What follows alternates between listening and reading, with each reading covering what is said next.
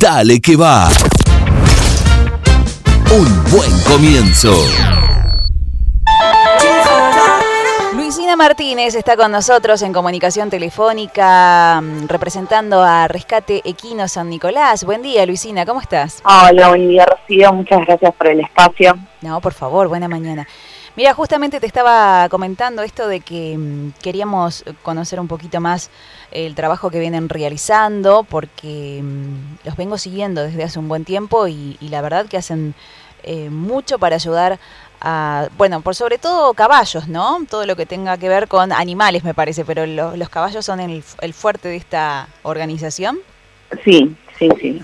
Como dice nuestro nombre, Rescate Equino San Nicolás, somos una asociación civil nos, nos dedicamos a los caballos principalmente, pero bueno, después el animalito que necesita ayuda, eh, siempre que podamos eh, asistimos. Tenemos perros ahí en el refugio de nosotros, transitamos gatos que necesitan, tenemos la casilla y ahí damos tránsito. Y bueno, allá lo del ciervo. Sí, eso ahora vamos a hablar. Qué cosa tan particular, ¿no? Ahora lo vamos a hablar. Pero antes quería preguntarte cómo ¿Cómo arrancaron con esta asociación? Bueno, arrancó hace varios años, más de siete años aproximadamente, por compañeras eh, proteccionistas que hacían proteccionismo independiente, que le gustaban los caballos y se fueron enterando de casos eh, puntuales que de animales que necesitaban ayuda, asistencia y que nadie se las brindaba. Por ahí animales con dueño, que los dueños no tenían los recursos para hacer atender al animal y el, el animal estaba en una situación de vulnerabilidad y necesitaban ayuda. Entonces comenzó por ahí, eh, fueron ayudando, juntando dinero, poniendo dinero en su bolsillo, contratando veterinarios. Luego, eh, por un paso que tuvieron que necesitaba el caballo internación, va a estar en un lugar más tranquilo, en un box, que es lo que le llamamos nosotros, le, la municipalidad le dio un lugar en el corralón, donde se depositan autos, maquinarias y demás. Y ahí, a su vez, además de ingresar los caballos por maltrato, también eh, empiezan a recibir los animales sueltos en la vía pública eh, por tránsito, hacían el secuestro y, lo depositaban a ellos. Ahí surge eh, la asociación civil, lo legal, digamos, y después de unos años, al quedar el chico el corralón, nos trasladan a lo que es el, el batallón. Y bueno, ahora con este cambio de tierras, digamos, que la municipalidad se quedó con una parte, nosotros nos pasaron a ese lugar, que ya no estamos con el ejército, que le agradecemos un montón los años que estuvimos ahí, porque siempre tuvieron muy buena predisposición, lo siguen teniendo hasta ahora con nosotros, siempre están atentos y ayudándonos. Eh, bueno, ahora tenemos un lugar más reducido, lo cual complica un poco las cosas por el tema de la alimentación, del espacio. Claro. Actualmente, eh, no, sí, sí, sí, decime, decime, perdóname. Eh, bueno, actualmente estamos por en un cambio de lugar, digamos, y eh, con eso también que va a llevar grandes cambios y consecuencias, digamos, vamos no vamos a estar tan cerca de la gente, eh, para los voluntarios también va a ser complicado acercarse porque algunos eh, salían del trabajo e iban al lugar o unas horas antes de ir al trabajo iban, salían del médico iban, ahora todavía no tenemos lugar definido, pero seguramente no sea algo tan céntrico. Mm. En este momento, ¿cuántos mm, caballos o animales, en este caso ahora lo vamos a hablar lo que mencionábamos recién, están ayudando? Porque supongo que variará el número, ¿no? Según el... Sí, eh, pero hace ya unos meses que no bajamos de los 60 caballos. Ah, mucho, estamos llegando a los 70, te diré ya. Tenemos cinco perros y un gato. Y ahora la, la novedad que han encontrado un ciervo, ¿cómo es esto? Sí, un ciervo de la especie Axis, es un ciervo que fue insertado por el hombre hace muchos años para usarlo en la casa, en los cotos de casa. Eh, se reproducieron, se le fue de las manos y eh, al multiplicarse empezaron a invadir otras zonas, digamos. Entonces, sumado a los fuegos eh, de este último tiempo de este año, han ido moviéndose. Y bueno, lamentablemente eh, corren buscando comida, asustándose y llegan a la ciudad donde corren el riesgo de ser atropellados, atacados con, eh, por los perros, como fue el caso de esta ciervita. Y bueno. Sí, ¿ustedes dónde la encontraron? En la zona ahí de la, de la costa. Estaba ahí. Ah, qué, qué sorprendente. Bueno, por ahí eh, ustedes están más en tema, claramente, pero claro, eh, cuando vimos la noticia es un poco eh, sorprendente, ¿no? Este, este tipo de, de animal por la zona. Ahora entiendo por qué, lo explicas mucho mejor. Y mm, bueno, fue atacada por perros, así que están pidiendo algunas donaciones para poder ayudarlo. Para poder Exacto, fue atacada por los perros. El día de ayer nuestros voluntarios la pusieron a resguardo, la capturaron, que no fue tarea fácil porque son muy asustadizos, corren muy rápido, saltan muy alto. Entonces con ayuda de la policía, que también le agradecemos a ellos, eh, se pudo capturar se le dio un lugar en el refugio, la hicimos atender por la veterinaria, que tampoco hay veterinarios especializados en estos animales, entonces con indicaciones de gente que sabe, se la medicó, se curó, tenía una herida muy grande en el muslo por la mordedura de los perros, y a la noche, aproximadamente 6 de la tarde, llegó un traslado que tuvimos que conseguir, vino desde La Plata también, la cerdita fue trasladada a La Plata a un veterinario de animales exóticos que trabaja haciendo capturas y decomisión de animales silvestres, de tráfico de fauna, y rehabilita en su casa.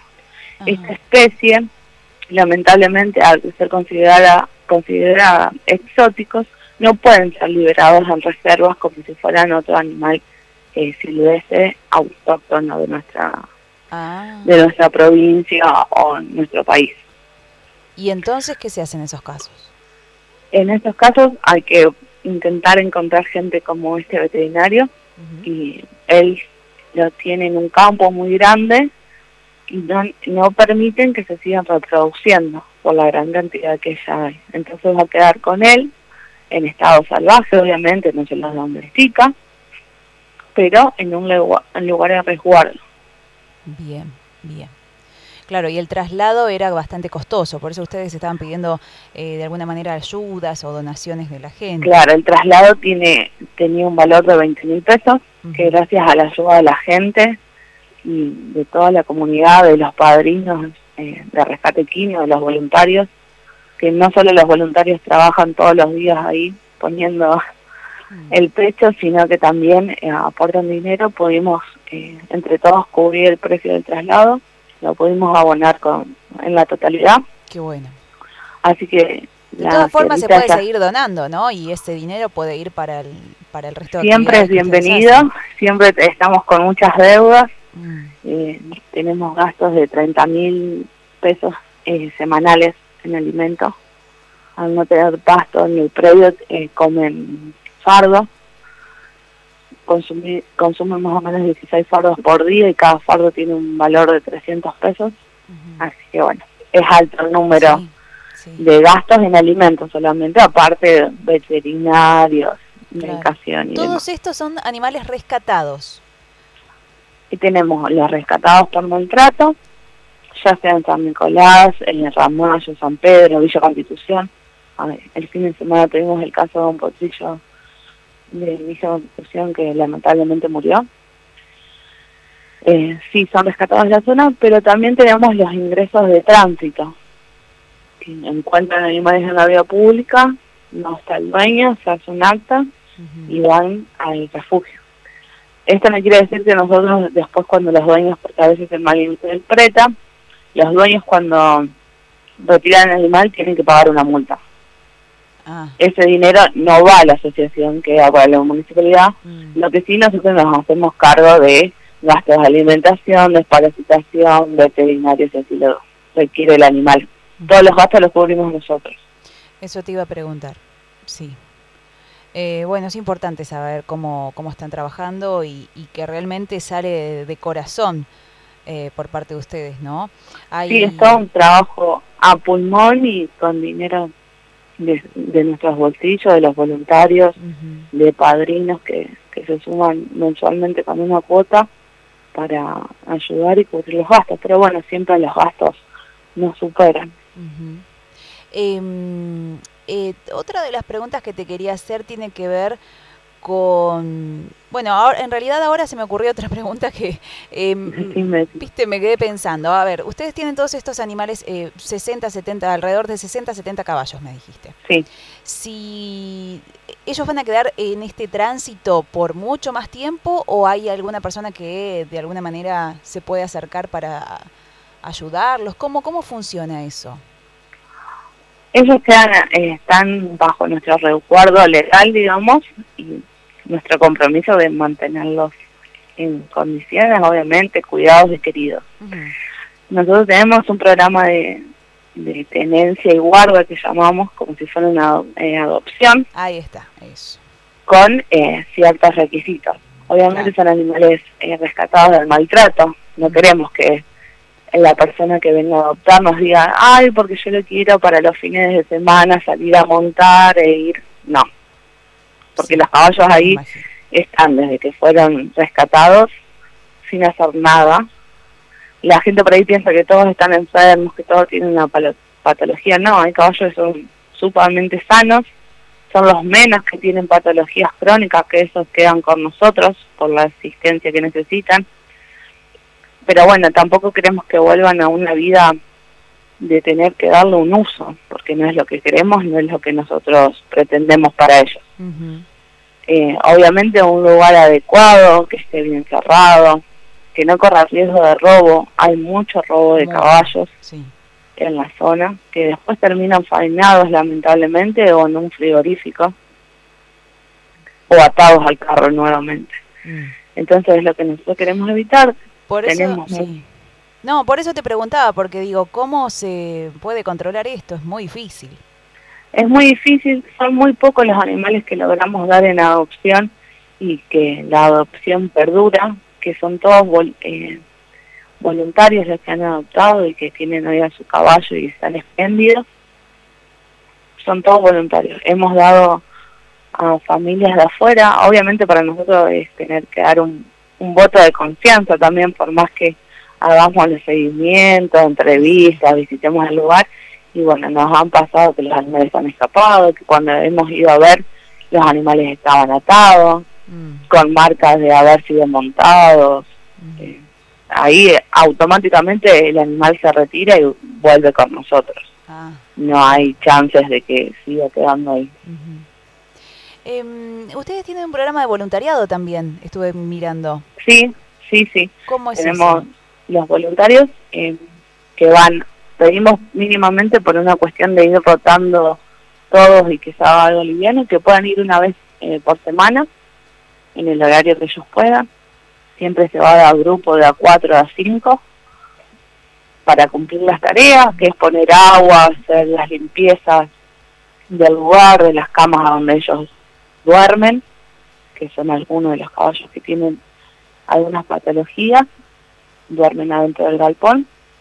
A veces hay que limpiarlo todos los días, reponer agua a todos, darles de comer.